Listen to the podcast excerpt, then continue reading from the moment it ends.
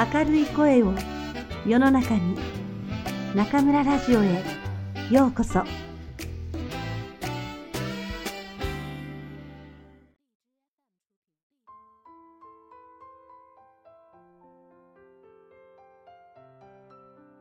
世の中の歩き方給料だけじゃわからない。藤原和弘自分の時給を計算してみよう。日本で働く人々の時給は700円から7万円の間にある。自分の時間あたりの給与、税込み給与がおよそどのあたりに属しているかを大雑把に調べれば、自分の時間あたりの立地さがわかる。それは同時に自分が時間あたりどれくらいの価値を生み出しているかを意味している。年収の総額、税込み額を年間の労働時間で割る。自分がどれくらいの時間働いているのかわからない人は、ほとんど朝から晩まで働いている。2400時間。かなり残業が多く疲れ気味だ。2200時間。よく働いている2000時間。プライベートも大事にしている1800時間。欧米並みにご自足の人と呼ばれている1600時間というようなアバウトな目安で計算してみよう。以下、日本のサラリーマンの時給の相場分析では、大手企業の課長はよく働いているだろうから、年間労働時間を2000時間として計算する。97年5月に週刊現代市場で発表された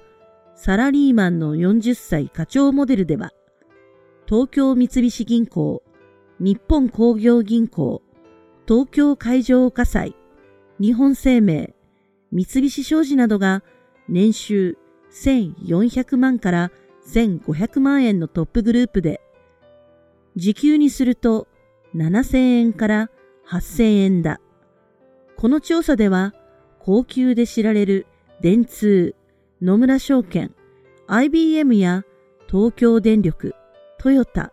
松下などの超大手メーカー、そしてソニーや任天堂などの人気企業も上位に位置し、時給おおむね5000円。大手企業の中でも年収700万円台の中位グループでは、ヤマハ、バンダイ、西武百貨店、ローソン、日通などが例に上がっていて、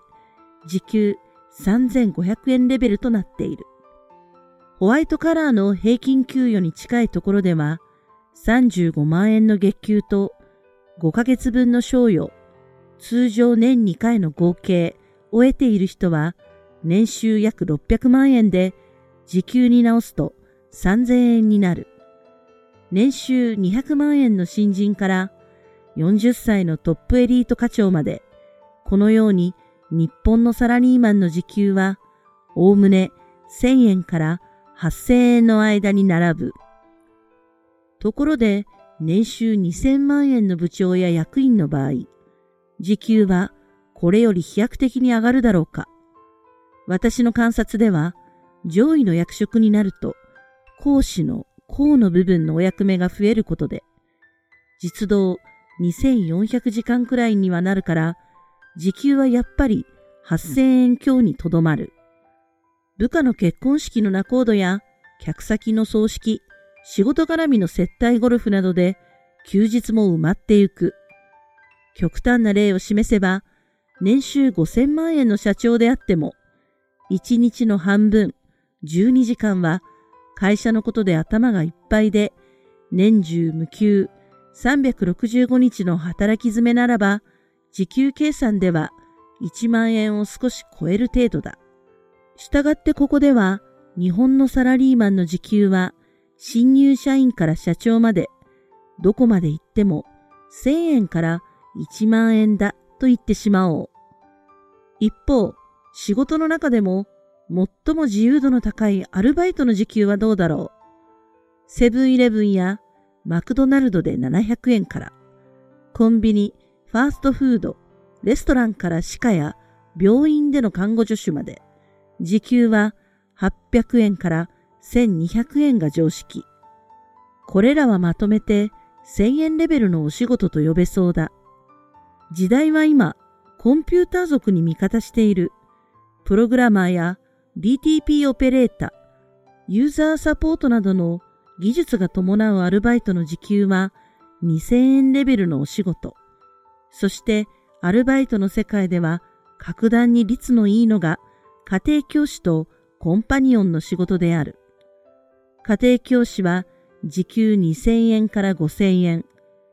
東大受験を指南する受験技術を持った先生なら時給5000円以上と電通、ソニーや任天堂の課長に並ぶ稼ぎっぷりだ。パブやクラブのいわゆるフロアレディ、コンパニオンの時給もどういうわけかこれに準ずる。知性とお色気は奇妙にも時給の世界では同じ土俵で勝負している。これに対してサラリーマンではないプロの時給、時間あたりの報酬をざっと見てみよう。保育所や老人介護のヘルパーで時給は1300円から2000円。息子が通っているピアノ教室は2500円。この前、庭の木を植え替えてくれた植木屋の親方は時給6000円。私が一遍だけ通ったマンツーマンのビジネス英語会話では40分のレッスンで8000円だから1時間に換算すると1万2000円。専門性の高い弁護士は3万円。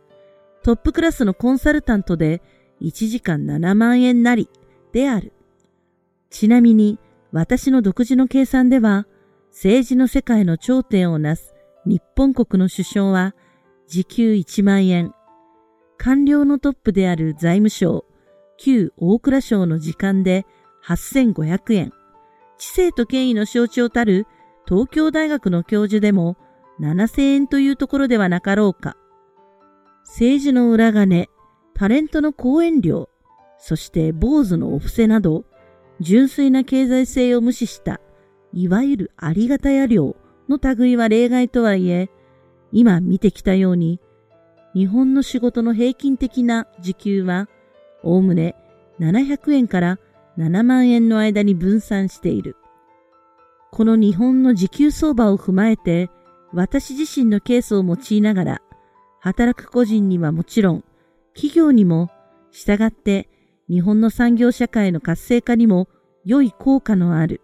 新しいワークスタイルをここで提案してみたい。それは私が1996年春から R 社と結んだフェロー客員契約のことである。